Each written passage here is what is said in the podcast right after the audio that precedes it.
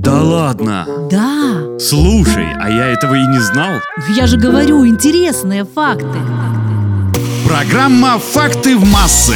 В понедельник началась масленичная неделя, а это значит, пора провожать зиму и встречать весну путем поедания круглых блинов, которые напоминают теплое солнышко. Всем привет, с вами Наташа Круш, и сейчас я поделюсь интересными фактами о блинах.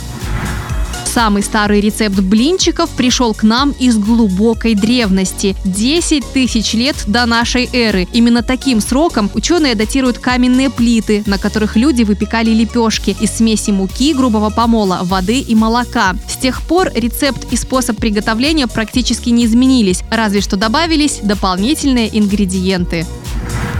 Середине 15 века в английском городке Олни произошел интересный случай. Одна леди настолько погрузилась в процесс выпекания блинчиков, что пропустила время традиционного похода в церковь. Когда она услышала звук колокола, то выбежала из дома со сковородкой в руках. А так как чугун остывает очень медленно, она на бегу подбрасывала и переворачивала блин, чтобы он не сгорел. Свидетелям исторического забега шоу пришлось по душе до такой степени, что его повторили на следующий год уже в расширенном составе. И даже сегодня, в блинный день, в 11 часов утра, сотни участников бегут со сковородками на дистанцию 400 метров, подбрасывая блинчики в воздух и ловя их. Победителем становится самый ловкий и быстрый, набравший большее количество подбросов и при этом умудрившийся не уронить драгоценную выпечку на землю.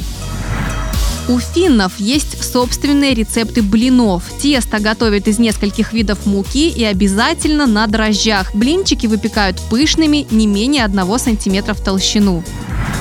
Монголы и буряты считают себя родоначальниками этого блюда. Еще при Чингисхане у них был свой рецепт блинчиков под названием гамбир. И эти народы очень ревностно отстаивают свое право на изобретение блинов.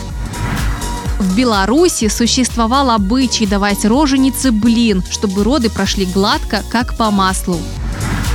Слово «блин», искаженное «млин», произошло от глагола «молоть». Мелин или млин означает изделие из намеленного, то есть мучное изделие.